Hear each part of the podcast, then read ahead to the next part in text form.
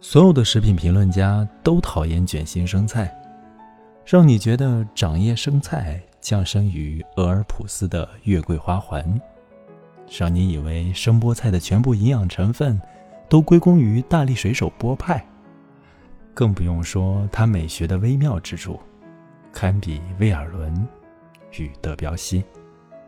他们甚至会对剁碎的红包菜也垂涎三尺。只是为了贬低可怜的卷心菜老先生。我琢磨着，问题就在于这对他们来说太稀疏平常了。至于味道好不好，口感是否松脆的令人满意，是否保持了新鲜，并且有空隙让沙拉酱渗进去，这都没关系。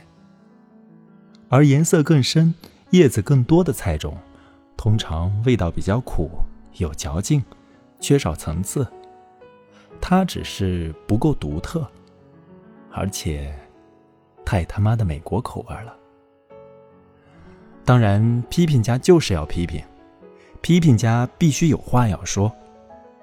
也许这就是为什么文凭家们声称发现多么有趣的当代诗歌，只会让我厌倦的要命。唉，无论如何。我是真的很喜欢沙拉中有很多厚实的卷心生菜，多多益善。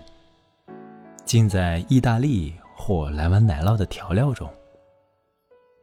至于我喜欢的诗，都是我没必要假装喜欢的。